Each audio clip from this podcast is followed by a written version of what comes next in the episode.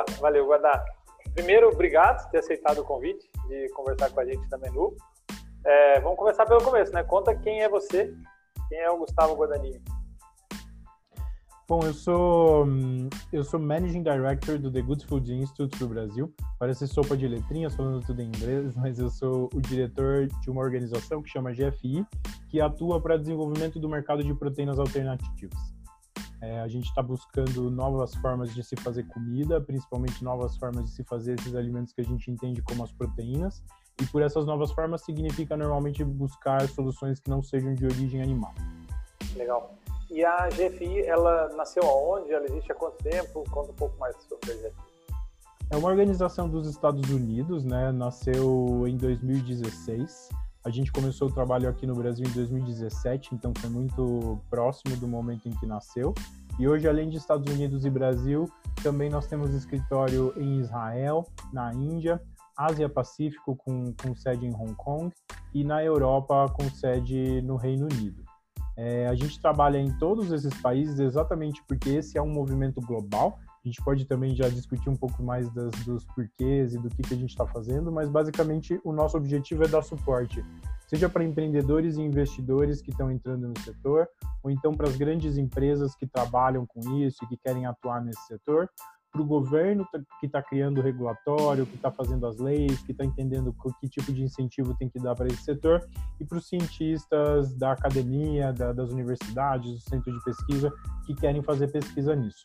Então, nossas quatro áreas de atuação são voltadas a esses, a esses trabalhos, é, e a gente trabalha, é uma organização filantrópica, então a gente trabalha, digamos assim, de graça e somos sustentados pela filantropia, né? É uma organização sem fins lucrativos. Ah, legal.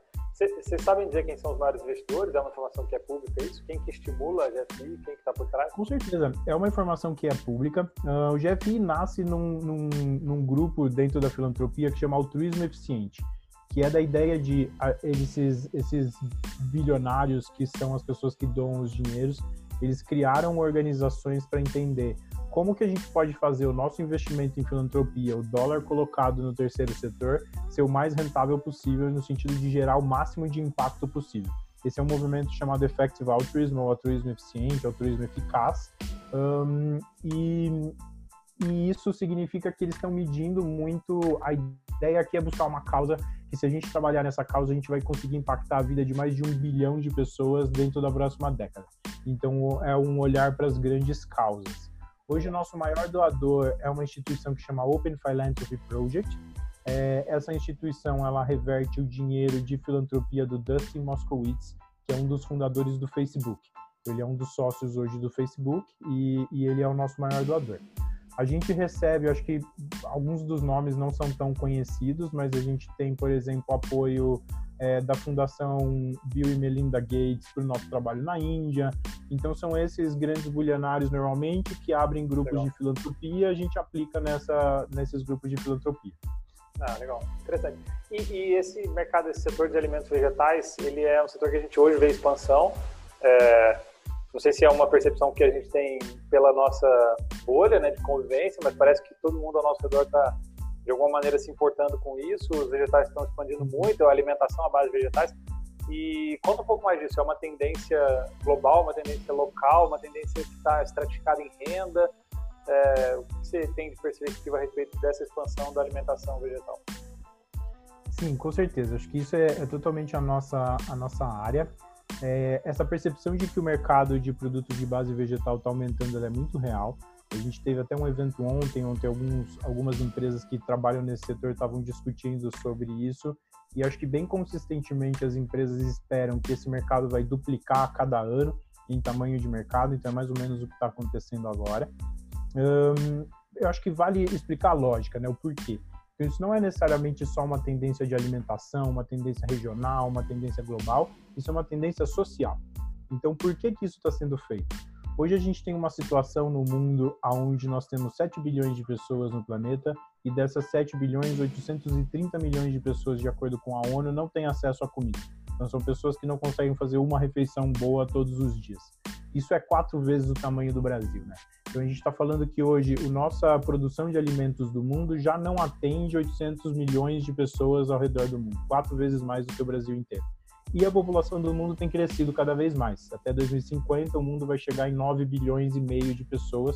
É, o pessoal costuma arredondar para cima, então esse é um desafio que se escuta bastante, que é como vamos alimentar as 10 bilhões de pessoas que vão estar no mundo até 2050. E aí, hoje, uma das grandes questões por trás dessa nossa dificuldade de alimentar tem sido a dependência dos produtos de origem animal, porque existe uma taxa de conversão para você fazer esses produtos. Eu preciso plantar soja para dar para o boi e depois eu como esse boi. É, e nessa conversão, né, o boi consome calorias. Então, o boi precisa ficar vivo, manter a temperatura corporal, ele vai consumindo calorias. Às vezes, a proporção é de 10 para 1. Então, a taxa de conversão significa que para cada 10 calorias que eu dou para o animal, a pessoa consome uma caloria depois na carne. E isso significa que hoje mais de 70% dos grãos produzidos no mundo eles vão para alimentar os animais que depois alimentam as pessoas começa a ter um desafio ambiental muito grande, porque a gente tem que expandir as áreas de pastagem, expandir as áreas de produção de grãos para alimentar esses animais. Começa a ter um desafio muito grande, porque a quantidade de animais juntas tem gerado poluição do ar em, em formas preocupantes, poluição da água, tem uma série de questões que estão acontecendo. Então aí a gente começa a olhar para essa situação não mais da perspectiva de fazer comida para alguém que é vegetariano, mas como eu vou conseguir aumentar a capacidade humana de produzir proteínas para eu conseguir alimentar toda a população que existe no mundo de uma forma mais sustentável. Então, a nossa produção de hoje, que não alimenta todo mundo, está destruindo o planeta Terra. Eu preciso produzir mais comida com menos impacto socioambiental, com menos impacto ambiental principalmente. Isso é um grande desafio. Eu acho que tem um outro desafio que também tem estimulado muito essa categoria, que é exatamente essa questão das pandemias. Né? Então, a gente está vendo que também, de acordo com, com a OMS, 70% das novas doenças infecciosas elas vieram de alguma forma dos animais. Uh, então, pensa em gripe aviária, gripe suína, esse tipo de coisa. E elas não só podem afetar os humanos, como os próprios animais. E isso gera uma questão de insegurança alimentar. Então, lá na China, no começo, lá no, no ano passado, a gente teve um outbreak da, da febre suína africana, African Swine Fever e isso fez com que eles que tivessem que matar praticamente todos os suínos de várias regiões lá da China. Isso fez com que o mundo inteiro, é, depois, né, então eles não tinham comida, porque eles plantaram grãos para dar para os animais, mataram os animais, ficaram sem o grão e sem os animais. E aí eles precisaram comprar comida mundo afora. A gente viu o preço da carne aqui no Brasil disparar porque o Brasil começou a exportar essa carne também para a China isso se torna uma realidade cada vez mais. Então, o fato de que a gente tem muitos animais juntos, esses animais são suscetíveis a serem atacados por um vírus, por uma bactéria resistente, gera muita insegurança alimentar, que é a dificuldade de acesso à comida. Tem um cálculo até no ano passado que se a gente matasse todos os porcos que estavam vivos no mundo, não era suficiente para produzir a demanda de carne que a China estava precisando naquele momento. Então a gente começa a ter uma situação onde nós precisamos, como sociedade, encontrar novas formas de se fazer comida. Acho que essa é a lógica por trás da categoria. O objetivo não é entregar a comida do vegetariano, é entregar a comida de todo mundo de outra forma. Só que isso, desculpa que eu estou me alongando, mas acho que essa é talvez a parte mais, mais importante para explicar tudo. É, tem uma dificuldade por trás que é, talvez tenha uma solução simplória para isso, que seria a que foi divulgada, digamos assim, nos últimos tempos, que era vamos simplesmente parar de comer carne, certo? Vamos diminuir esse consumo. Uh, e nós temos cada vez mais percebido que não funciona assim tão simples. Porque a alimentação é a coisa mais cultural que existe. A alimentação carrega as nossas tradições, a alimentação mostra de onde você veio. Você tem aquela alimentação que é tradicional, sei lá, em São Paulo, sábado se come feijoada e coisas desse tipo. E as pessoas não estão dispostas a abrir mão completamente dos seus hábitos e tradições alimentares. É, isso significa que a ideia de que a gente vai conseguir convencer essas 7, daqui a pouco 10 bilhões de pessoas, uma a uma, a mudar completamente a sua alimentação pensando na pegada ambiental, começa a ficar muito improvável de realmente ser aplicada é, e de realmente dar certo. Então a gente precisa encontrar um jeito de dar a mesma comida que as pessoas estão acostumadas a comer, porém feita com uma tecnologia diferente. Eu não quero mais fazer aquele hambúrguer de lentilha que tem gosto de lentilha. Eu quero encontrar um jeito de usar vegetais para fazer carne, a carne tradicional, com gosto de carne, com cheiro de carne, com textura de carne, para a pessoa que gosta de comer carne. Então aqui a ideia é como que eu entrego a comida que as pessoas querem comer, feita com uma tecnologia diferente e que aí possa ser um pouquinho mais sustentável. E aí o grande consumidor dessa nova categoria é exatamente esse cara que come carne, que tem sido identificado como flexitariano, mas então é a pessoa que comia carne todos os dias e simplesmente começou a substituir por uma carne vegetal em alguns momentos da semana. Então agora, em vez de eu comer todos os dias, eu vou comer carne, por exemplo, no fim de semana, ou então eu vou fazer a segunda sem carne e deixo de comer carne só uma vez por semana. Então o público não é mais o vegetariano, é a pessoa onívora que come de tudo, mas escolheu que em alguns momentos vai comer essa comida com outra tecnologia para diminuir a própria pegada ambiental, por exemplo, para ser mais Legal. saudável. Que é como era no passado, né? As pessoas comiam carne às vezes uma vez por semana ou duas vezes por semana, né? Não era tão barato assim. Acho que o fato de ter da indústria ter é, produtificado melhor a carne fez com que o preço caísse, tornou, tornou mais acessível e agora a gente está vendo o problema disso, né? E isso está fazendo com que países que não comiam carne começassem a comer, como China e Índia, né? Então, por mais que exista uma tendência onde cresce o vegetarianismo em alguns países de tradição de consumo de carne, é, a demanda por carne tem aumentado muito, porque também essa culturalização mais global, né, de onde todos os países têm acesso à mesma cultura através da internet, começa a influenciar países que até então não tinham esse consumo. Então, a tendência Opa, é que a gente precise produzir 70% mais carne para conseguir alimentar a população em 2050, sendo que a gente já não consegue hoje produzir o suficiente para alimentar a população e já está destruindo o planeta. Então, aqui a busca é por uma forma de fazer a comida para todo mundo. O... Legal, pra caramba. Assim. Então, a culpa é quase que é do Michael Jordan que expandiu o McDonald's para o mundo inteiro, né? Propaganda do, do, do McDonald's. Alguma coisa desse tipo. Eu tenho umas perguntas aqui que foram surgindo ao longo do, do que você estava falando. Assim, os pecuaristas tradicionais vão ter bons argumentos, né? Eles vão dizer que é, não é culpa deles a, a maneira como o planeta está deteriorando, que tem comida para todo mundo sim, mas que a comida não é distribuída por causa da concentração de renda, e a gente tem alimento sim para as 7, 8, 10, 15 bilhões de pessoas, isso é teoria da conspiração e tudo. Qual que você enxerga que é o argumento matador contra essa direção de pensamento? Porque acho que o pensamento, é, as pessoas no geral escolhem acreditar no que elas querem, né? E quando as pessoas gostam de comer carne, e eu particularmente não sou vegetariano e eu acho saboroso ainda, é, às vezes eu me escolho me convencer de que é, faz sentido. Talvez falta, não é que falta alimento, é que falta distribuição de renda, ou talvez a culpa não seja tanto da pecuária assim, tem derramamento de óleo que é muito pior enfim, sei lá, a gente acaba se convencendo de algumas coisas. Qual que você entende que é o argumento que vai nessa direção? Quando o pecuarista fala que ele não é culpado pelos problemas que estão acontecendo no mundo, o pecuarista está certíssimo. Então, se, se alguém espera que eu vá chegar aqui e atacar essa pessoa que está produzindo a nossa comida, isso jamais vai acontecer, né? É, os pecuaristas, os fazendeiros, os produtores em geral, eles estão produzindo a comida que as pessoas precisam comer. Eles estão colocando a comida na nossa mesa. Não é uma pessoa malvada que acorda de manhã pensando, nossa, hoje eu vou destruir o mundo, e aí começa a destruir o mundo pela manhã. É uma pessoa que, ao contrário, está trabalhando muito duro, acordando 5 horas da manhã todo dia para ordenhar uma vaca, para cuidar do gado, para conseguir fazer a comida que chega na casa das pessoas. O principal problema está sendo o fato de que a quantidade de pessoas aumentou demais e os sistemas de produção que a gente tinha não estão dando mais conta de fazer comida da mesma forma para tanta gente. Eu faço um bom paralelo com isso, eu acho que é a questão dos cavalos, né? Antigamente a gente usava cavalo para locomoção é, e esse sistema começou a entrar em colapso no final dos anos de 1800, quando, principalmente em Nova York, a primeira grande cidade a ter um problema com isso foi Nova York. Eles tiveram uma crise no começo dos 1900, final de 1800, que chamou Great Manure Crisis, que é literalmente a tradução é a grande crise do esterco tinha tanta gente precisando se locomover, a cidade já chegava em mais de 2 milhões de pessoas, que a quantidade de cavalos na rua fez com que a cidade literalmente ficasse soterrada em cocô. Tinha esterco para todos os lados, tinha cavalo para todos os lados. E aí eles fizeram até naquela época uma uma conferência tentando resolver esse problema. Foi a primeira conferência de planejamento urbano do mundo, onde chamaram líderes do mundo inteiro para tentar lidar com esse problema. Eles saíram de lá sem nenhuma solução, não conseguiram resolver o problema e o problema começou a se agravar em várias capitais ao redor do mundo. Depois, dez anos depois, talvez, dessa conferência, surgiu o Henry Ford com uma nova tecnologia, que era o carro. E mais de uma década depois, ele já tinha substituído mais de metade dos cavalos que estavam sendo utilizados. Então, aqui, essa, eu, eu conto essa história para dizer: a gente tinha um sistema que funcionava. A população humana cresceu tanto que esse sistema não funcionou.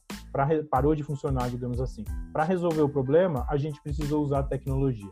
Então aqui, de novo, eu acho que essa situação está repetindo, sabe? Não tem ninguém malvado, não tem ninguém tentando destruir o mundo. A gente tinha um sistema que produzia comida para as pessoas, parou de funcionar, então é factual que a gente tem 800 milhões de pessoas passando fome, é factual que a gente tem uma série de impactos é, ambientais, sociais, etc. E agora a gente precisa encontrar novas tecnologias que vão resolver isso. O meu objetivo aqui não é acabar com o produtor. Ao contrário, é fazer isso de uma forma que esse produtor possa estar incluído nessa nova tecnologia e comece a lucrar com isso. Legal. Meu discurso para esse produtor tem sido tira isso do seu quadrante de ameaça, da sua análise SWOT, coloca isso no quadrante de oportunidade. Você tem que lucrar com isso também. Você tem que produzir as matérias-primas que essa indústria vai conseguir utilizar depois. E aí, dependendo de, de qual caminho avançar, você ganha dinheiro com isso. Então acho que essa tem que ser a cabeça de quem está no produtor, assim, sabe? A cabeça de eu posso me envolver nisso, eu posso lucrar com isso também. Então é, é certo afirmar que quem comeu carne até hoje não, não tem nada de errado, fez tudo bem até agora. A questão é que daqui para frente a gente tem que enxergar o mundo de um jeito diferente. Né? Não tem culpado. É, tem que... Exato tem. Não é culpado, ninguém é culpado por ter nascido dentro de uma, de uma tradição alimentar, sabe? Mas agora a gente tem que lançar um olhar inteligente sobre tudo que está acontecendo no mundo Legal. e pensar como que a gente se posiciona para que no futuro o mundo continue existindo, assim, né? A gente já chegou num ponto, não é mais aquela ideia do, ah, que mundo nós vamos deixar para os nossos netos. Gente, a pandemia está acontecendo hoje. A crise de aquecimento global está acontecendo hoje a gente já está sofrendo com uma série de consequências do desastre da sustentabilidade, da ecologia, etc. Então a gente chegou num momento onde não dá mais para ignorar isso. E para mim, o caminho não é apontar culpados e tentar destruir aqueles que estavam trabalhando nisso, é apontar soluções, investir em tecnologia e mover o mundo a favor dessas novas tecnologias para a gente conseguir resolver os problemas. Por isso que eu falo que essa é uma história de todo mundo, assim, sabe? Cada produtor que está brigando contra essa história é um produtor que ainda não conversou comigo e ainda não aprendeu como que ele pode lucrar com esse setor, porque o meu objetivo não é acabar com o produtor, o meu objetivo é trazer o produtor para esse novo setor e mostrar que o Brasil, inclusive, pode ser uma grande potência nisso. Legal. É, acho que assim, a gente cobriu o fato de que isso é longo prazo ou moda, né? Não é uma moda dos. Lá, é, não é. É totalmente uma tendência de longo prazo. Não, de nenhuma forma. Assim, quando a gente olha para perspectivas do futuro, é, a IT Kearney, por exemplo, agora a Kearney né, tirou o IT do nome, eles são uma das maiores consultorias, eles fizeram uma previsão sobre 2040, onde eles veem 40%, tem uma, um crescimento do consumo total de carne, e depois desse crescimento, é, 40% do mercado fica sendo de carnes tradicionais em 2040, 60% entre carnes vegetais e cultivadas. Então, o que a gente vê para o futuro é uma variação nas fontes de proteína.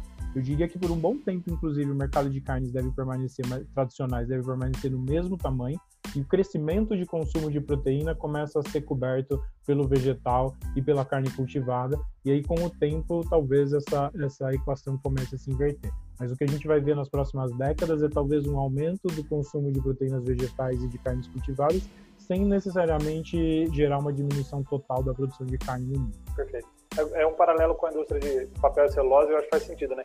que quando os livros digitais chegaram, as pessoas pensaram, ah, vai ter uma redução, uma retração do consumo total de papel. E a indústria de papel e celulose continuava produzindo uma grande fábrica de 5 milhões de toneladas por ano. E, e, a resposta era muito óbvia, porque países como a China ainda estavam consumindo produtos embalados. Então você gastava embalagem para consumir produtos embalados na China ainda, que antes consumiam produtos in natura. E uhum. isso não interessa quanto menos de livro a gente esteja comprando, isso alavancou a demanda do mesmo jeito. Então, você acredita que vai ter um platô e depois, lá na frente, quando isso se estabilizar, que o consumo total cai. Exato, e aí quando as, as três tecnologias existirem bem, né, de carne vegetal, cultivada e tradicional, lá no futuro a gente pode escolher qual delas a gente quer usar e qual vai ser o melhor balanço dentre essas tecnologias. Mas primeiro a gente precisa criar. E eu quero só fazer um outro comentário que é ao contrário da indústria de papel, que meio que produz a mesma coisa, o fazendeiro, ele não é necessariamente um produtor de carne. Se você for olhar para a raiz do que ele é, ele é um fazendeiro. Então, do mesmo jeito que a carne sai de uma fazenda, o vegetal que faz uma carne vegetal também sai de uma fazenda. Né? Essa pessoa ela pode estar tanto no mercado tradicional como no substituto é um cenário na onde esse fazendeiro ele seria dono tanto do papel quanto do livro digital, sabe? Eu acho que aqui é possível isso quando a gente pensa no fazendeiro e não como um produtor de carne, mas como um produtor dono de um pedaço de terra. De alimento, né? Legal. Não, muito bom mesmo. É, carne vegetal, a, a, carne tradicional a gente sabe, né? Agora a carne vegetal e a carne cultivada, qual que é a diferença e, e, e qual que é a maior tendência? É, o que a gente tem de perspectiva? Eu acho que as duas são tendências, é, mas a carne vegetal é uma coisa que já está acontecendo. Então, a carne vegetal, eu sei, ela existe há bastante tempo, mas hoje a gente chama os produtos de segunda geração, porque é um produto que parou de querer se parecer com um vegetal e começou a querer se parecer com carne. Né, exatamente dentro daquela tendência que eu falei, que o objetivo aqui é agora vender para quem gosta de comer carne realmente. Um, e aí essa, essa coisa toda veio de um conceito que chama biomimetização que é como que a gente vai copiar as coisas que existem na natureza. Mimetizar é copiar. Se você olha para um hambúrguer, por exemplo, em vez de pensar nesse hambúrguer como uma caixa preta, carne, eu vou encarar esse hambúrguer como a composição dele. Proteína, gordura, líquidos, tecidos conectores, o que tem ali dentro desse hambúrguer que faz ele ser um hambúrguer. E procurar esses mesmos elementos no mundo vegetal. Eu vou pegar uma proteína do mundo vegetal que eu possa texturizar da mesma forma que a, textura da proteína da carne vou pegar uma gordura no mundo vegetal que vai me dar a mesma sensação ao morder que a gordura da carne me dá. Então eu estou usando vegetais para copiar uma estrutura de um produto de origem animal e com isso fazer um produto que seja tão gostoso quanto a carne que as pessoas que comem carne aceitem consumir. Essa é uma tendência que já está muito forte e esse é o mercado que eu falei que dobra a cada ano aqui no Brasil e que deve continuar acontecendo isso. É, a gente já tem hoje quase todas as grandes empresas de carne trabalhando nesse setor. Um, eu posso citar os nomes das empresas trabalhando? Pode sim, pode sim. A gente inclusive marca elas aqui para fazer um. Seara, Beleza. Tem, né? Exato. A JBS lançou a linha Seara incrível, que está incrível, tem muitos Mas ainda é muito caro, né? Vamos, vamos fazer uma provocação a eles aqui. É mais caro que... Um, não é muito caro. Quando não é você é pensa na, nas carnes vegetais, beleza, ela custa um preço que é do mercado premium, um, e aí você está falando de um produto, por exemplo, um hambúrguer desses novos vegetais, eles vão competir com, por exemplo, um hambúrguer da Vessel feito de carne, que é um pouco mais caro do que os tradicionais. Ainda não existe aquela coisa massiva, aquele hambúrguer fininho de carne que custa dois reais na padaria, beleza? Mas você já está dentro de um, de um preço que existe na categoria, diferente, por exemplo, talvez dos queijos vegetais que não chegaram nisso. Quando você pensa que é um produto, uma tecnologia que existe há pouquíssimos anos, é, assim como qualquer tecnologia, quando chega no mercado, é mais cara. Pensa quanto custava um celular quando foi lançado, quanto custava um computador. Conforme vai ganhando tempo, a indústria ganha escala, você tem investimento tecnológico que vai baixando o custo. Então, o fato de que essas indústrias já existem num preço que faz sentido no range da carne, digamos assim, Agora, com o tempo, esse produto tende a baratear. Ele não é caro porque a indústria quer que seja caro, ele é caro porque a tecnologia é muito nova, o investimento em fábrica é muito novo, é, a gente ainda não tem muitas matérias-primas nacionais, então tem um. um, um não é simplesmente moer os vegetais juntos e prensar, né? Acho que é, quem olha, quem olha leigo tem talvez a percepção de que ah, é só juntar todos os vegetais, moer e prensar e ele vai sair um hambúrguer vegetal. E, e aí, é. e aí parece que é caro de fato, né? Fala, a cenoura, Você precisa... cenoura é é, exato. Um processo caro é isolar a proteína uh, e você ter fontes de proteína diversas para serem isoladas. Então, hoje a gente só sabe trabalhar com soja e ervilha e muito produto sendo importado com base de ervilha, né, para as pessoas até que são alérgicas à soja, etc.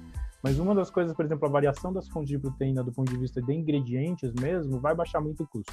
O GFI patrocina uma pesquisa aqui no Brasil de pesquisadores, por exemplo, uma pesquisadora que está tentando fazer o isolamento da proteína do feijão lançar esse, esse tipo de carne vegetal a partir de uma proteína isolada dos feijões produzidos no Brasil.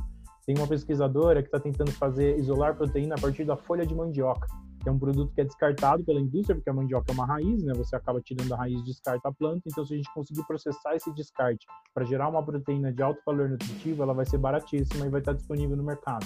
Então, a gente está num, num estágio ainda onde precisa investir em ciência e tecnologia para baratear os produtos. Os produtos não são mais caros porque eles são voltados a um nicho, eles são mais caros porque a tecnologia é nova e a gente ainda não consegue fazer mais barato. Mas é fato de que, assim, você tem JBS com a linha Seara, você tem BRF com a linha Sadia, você tem Marfrig, anunciou hoje uma, uma agora um joint venture também com a ADM para começar a explorar o mercado dos Estados Unidos, mas já estão fazendo produto. Você tem Fazenda Futuro, que foi a primeira marca lançada no Brasil, depois de três, quatro meses de operações, eles já tinham sido comprados, é, investidos pela Mona X avaliados em 10 milhões de dólares de valuation, vendendo um produto durante 3, 4 meses. Então, o tamanho do mercado disso está acontecendo no Brasil é muito bom, a situação do consumidor está sendo muito boa, e é fato de que toda a grande indústria, inclusive as de alimentos que não são carne, né, as grandes de alimentos, vão focar nesse setor com toda certeza. Uma, uma, a gente falou muito das carnes, é, as, as, carnes vegetais, mas a gente ainda não abriu a thread das cultivadas, né? As cultivadas é uma técnica nova, então seria você. É uma tecnologia, digamos assim, não existe produto no mercado ainda disso, que seria basicamente você tirar a célula de um animal, reproduzir essa célula e fazer a carne a partir da reprodução de células. Parece uma coisa louca de. Tipo, de, de... tipo aquelas fake news da década de 90 a respeito do McDonald's. E Exatamente. era um plasma, né? Mais ou menos isso, só que de um jeito não nojento, um jeito legal, digamos assim. Então aqui veio até da ciência de reprodução de órgãos, que estão tentando fazer órgãos e tal. Um, a ideia é, se você consegue fazer um produto a partir da célula, você faz a carne realmente e não uma cópia da carne, e você faz a partir do desenvolvimento celular. Você consegue fazer esse produto de uma forma que você não teve um animal sendo exposto a doenças então você gera uma carne que não teve nenhum remédio, que não teve nenhum antibiótico, que não teve nenhum hormônio, que não teve é, vaca louca, que não teve absolutamente nenhuma doença, salmonela, todas essas coisas que hoje vêm da, da cadeia tradicional. E você pode também comer qualquer tipo de carne. Então não preciso mais comer carne de vaca necessariamente. Eu posso produzir aqui no Brasil uma carne do búfalo selvagem da Europa, porque agora eu posso simplesmente pegar uma célula e fazer essa reprodução. Então é uma indústria que tende Está mais longe ainda, né? É, tende a revolucionar completamente, então é disruptivo, vai entrar revolucionando o nosso mercado. E assim, tá longe, mas tá perto. É, a gente já tem hoje mais ou menos 30 empresas focadas em vender carne nesse setor, de fato feito a partir de células, no mundo, eu tô falando isso. É, e mais, sei lá, dúzias de empresas que estão trabalhando é, em cada uma das etapas do processo produtivo.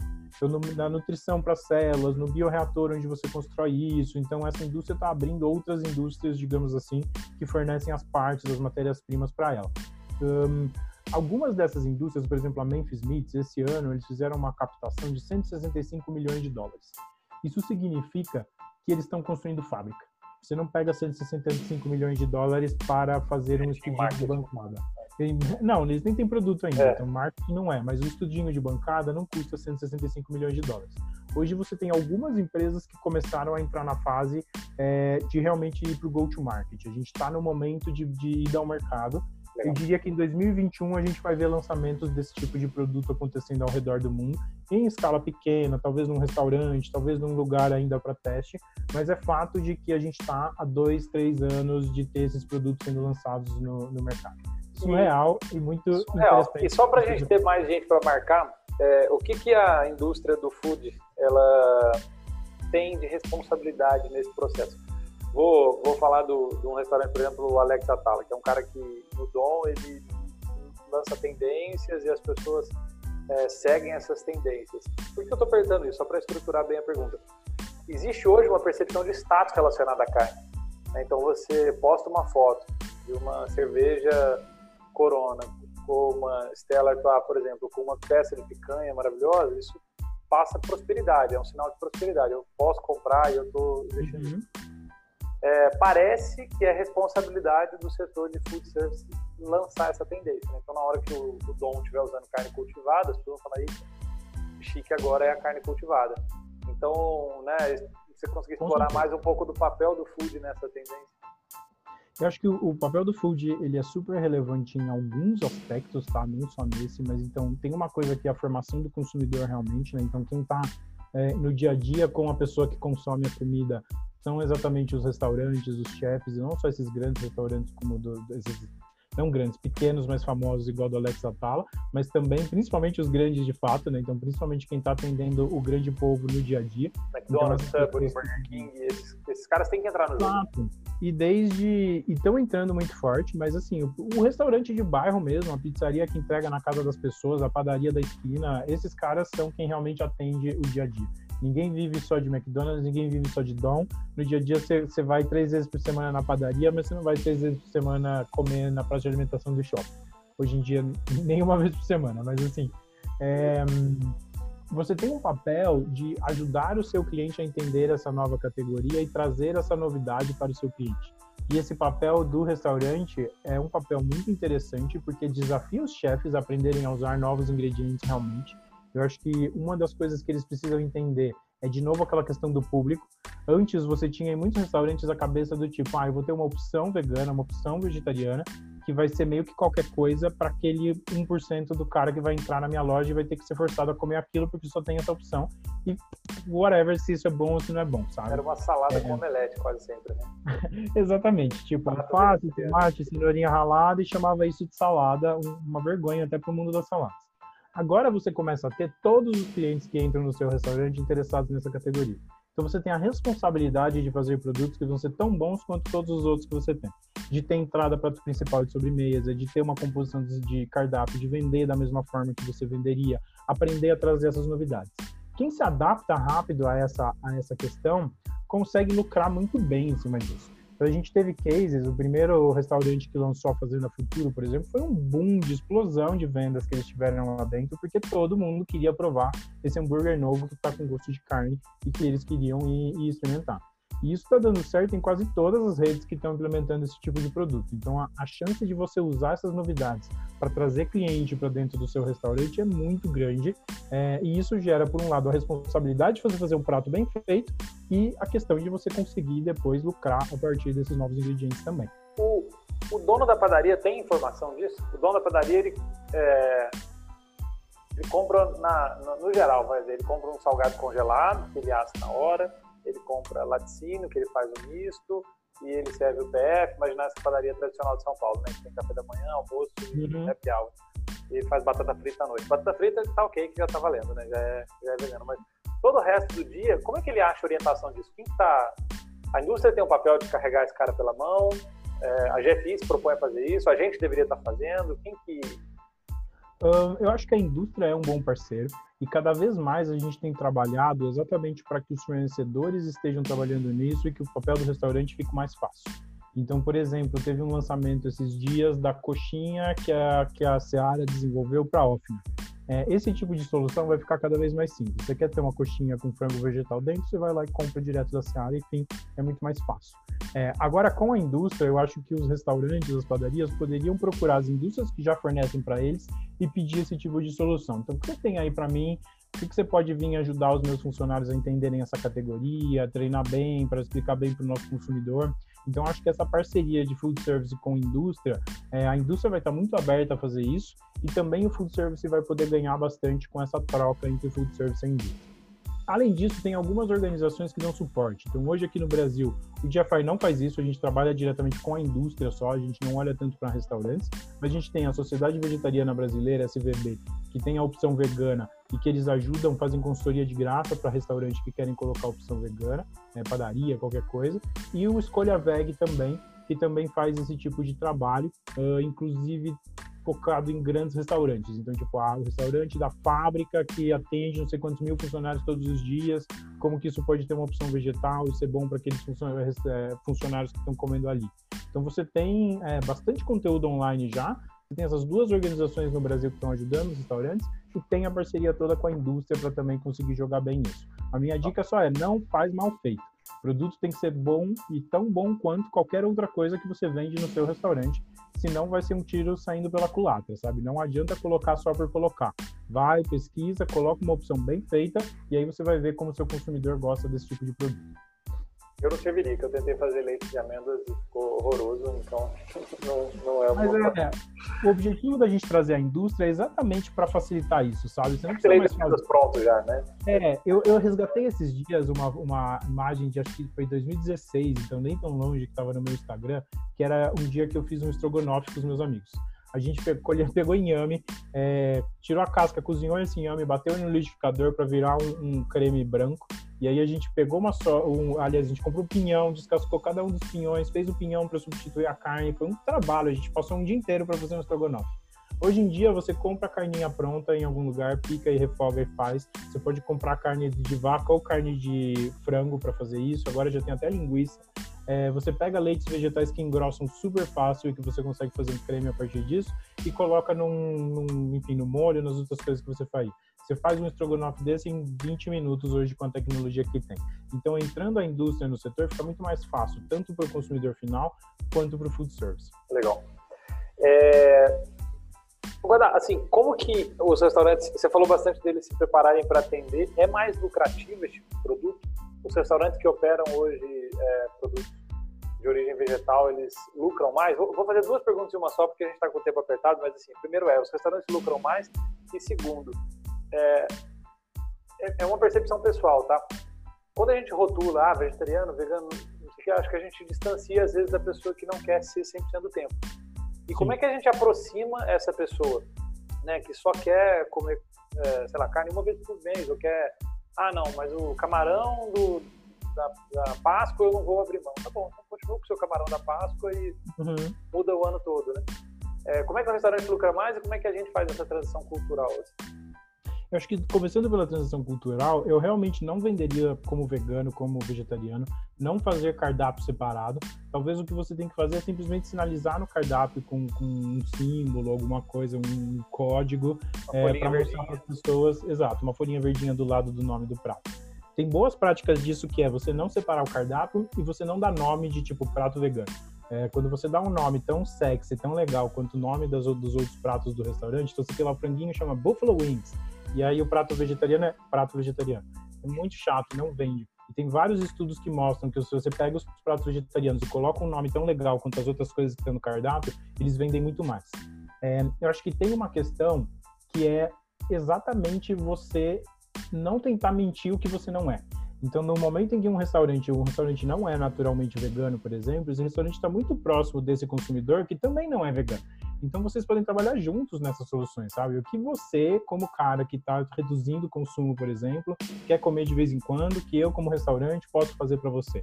Conversa com o seu consumidor, entende ele, não acha que todo mundo que vai entrar no seu restaurante vai ser um vegano radical louco. Você tem que atender o cara que já come no seu restaurante e trazer ele para esse tipo de consumo é lucrativo. Um, eu não acho que deveria ser mais caro, tá? Então, realmente, se você cobrar mais caro do que os outros pratos, não vai vender.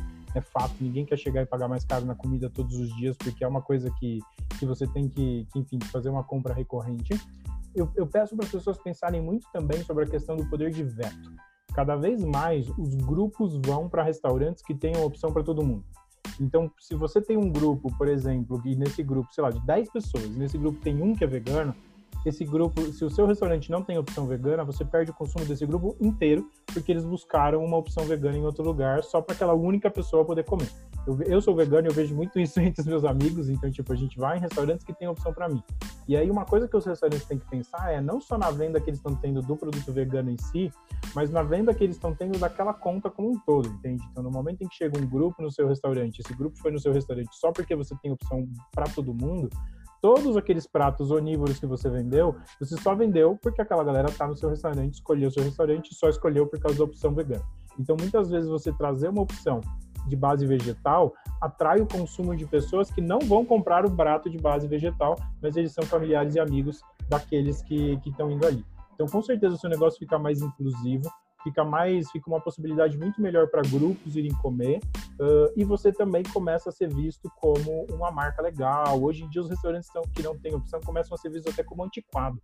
O consumidor que não é vegetariano chega lá e fala: Nossa, mas você não tem uma opção vegetariana, uma opção vegana, você não sabe fazer ou a opção é ruim. Eu tenho vários amigos meus que não são veganos e que comentam sobre isso. Então tem a ver com a sua marca do restaurante, tem a ver com o consumidor entendendo que você se atualizou e que você sabe o que está acontecendo no mundo, tem a ver com você mostrar novidade para o seu cliente, ele continuar contando com a sua marca, de que eu posso continuar comendo nesse restaurante, que eu não vou cansar porque esse restaurante está trazendo as novidades para eu provar, e com o consumo de grupo, que todo aquele grupo escolhe o seu restaurante por causa das opções mais então, inclusivas. Tem um, tem um restaurante próximo a mim aqui, de um, de um amigo que ele tem um, um caso que é interessante. Ele serve feijoada quarto sábado e ele fica perto de uma empresa grande e as pessoas dessa empresa vão almoçar lá. E aí ele, ele me contou tudo satisfeito falou: Você não acredita, tem um pessoal que está vindo aqui agora, virou uma moda. Eles vêm na quarta, pedem a feijoada e dispensa a bisteca, que eu não preciso nem trazer, e pede para eu pescar só o feijão para não trazer a carne para eles. Então eu sirvo a feijoada, cobro o preço da feijoada, só que eu não preciso oferecer a carne e eu dispenso a bisteca. Então, para mim, 60% do meu custo do prato era só a bisteca. E uhum. os 40 era todo o resto. E quando eu não pesco a carne ainda, eu não sei fazer essa conta, mas eu imagino que eu não tenha, tenha menos custo ainda. E eles estão vindo aqui e estão adorando. e eu falei, poxa, mas você não poderia já oferecer um prato que não tivesse carne, né? Já que é tão uhum. gostoso assim. Aí ele falou, é, então, tô pensando, mas é bem, não sei se vai pegar bem. Eu falei, não vai pegar bem com quem? Por quê? Né? Então, eu acho que você tem total razão, assim, essa e esse consumo... e as pessoas estão buscando, né? É, mas esse consumo vai se manter até o cara do lado perceber isso e começar a vender o prato já sem carne. E aí o grupo todo migra para o cara do lado, porque tem opção para todo mundo. Então os restaurantes têm que estar atentos com isso e se mover rápido, sabe? Se você tem um cara que está indo no seu restaurante e pede para você caçar o feijão sem carne, começa a fazer feijão sem carne e oferecer isso como opção e você vai atrair muito mais gente.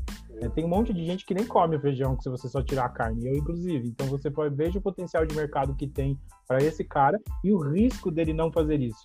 Se ele não fizer isso, o, o, restaurante do lado vai fazer e ele vai perder todos os clientes, tanto os vegetarianos quanto os não vegetarianos que estavam juntos. Principalmente quando você pensa em um consumo assim de empresa, que você tem grupos realmente indo comendo. Perfeito, Guadá. Para a gente encaminhar para o fim aqui, é... quem quer investir ou trabalhar no setor, onde que procura informação?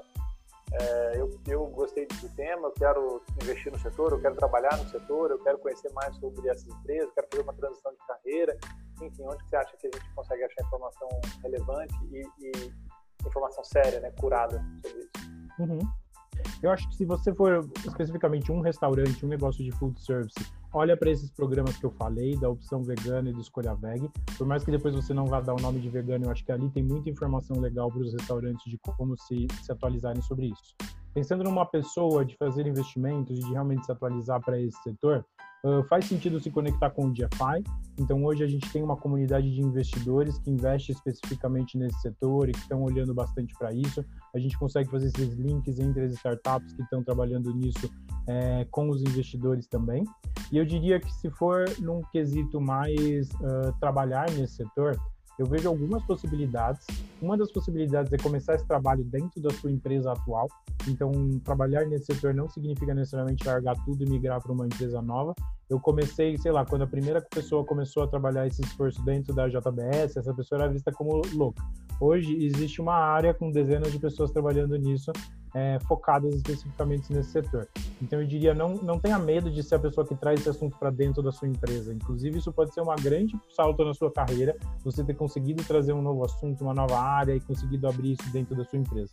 Mas se não, aquele caminho de sempre, estuda bastante sobre o setor, vê as empresas que te agradam, tenta migrar para essas empresas, começa a ter agora oportunidades de trabalho, você tem todas as empresas grandes abriram áreas para trabalhar nisso, você tem um monte de startup legal trabalhando nisso, então agora começa a ser uma possibilidade, tem fundos de investimento de impacto investindo só nisso, então dá para trabalhar tanto no, no, na indústria de ingredientes que fornece para esse setor, na indústria de produto acabado, no food service barra varejo, que lida direto com o consumidor, e até nas indústrias paralelas, como fundos de investimento e coisas desse tipo. Eu acho que legal. hoje já tem um campo muito grande para trabalhar nisso bacana. Não é mais é, tão inovação assim, não é tão nicho também, né? Não é uma não é uma opção de trabalho que é exclusiva de pessoas sonhadoras ou enfim que tem um propósito muito aguçado. Uhum. É, é um mercado que já opera bem, já tem consegue transitar de uma empresa para outra trabalhando com isso.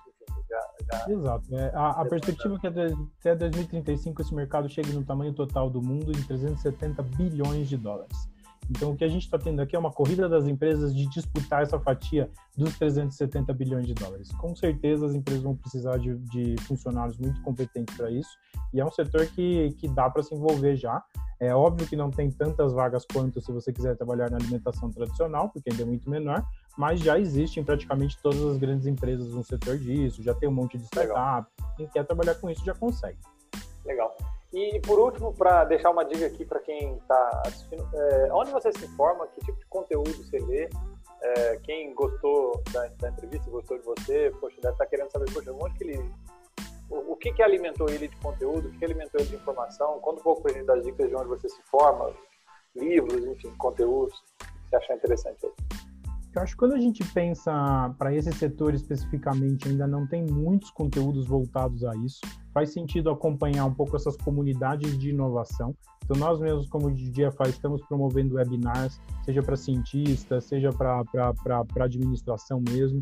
Você tem hoje Food Tech Hub, AGN, Bioma Food Hub, vários dessas food hubs, a própria Liga Ventures às vezes fazendo isso, é, promovendo discussões, webinars, cenários sobre isso, que eu acho que faz sentido essa questão de se conectar com a comunidade. Então, se você quer receber informações sobre isso, começa a olhar sobre quem está promovendo de fato informações sobre isso e beber dessas informações. E acho que no, no, no restante está bem ligado nas tendências de consumo, no que está acontecendo no mundo político, etc. Eu consumo bastante esses digests de notícias também para dar uma agilizada no que eu tenho que ler.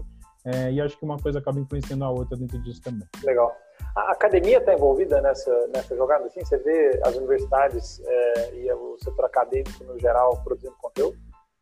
Uh, não estava e, e, agora começa a estar, tá? Então, assim, esse foi um dos nossos objetivos que acho que tem dado muito certo.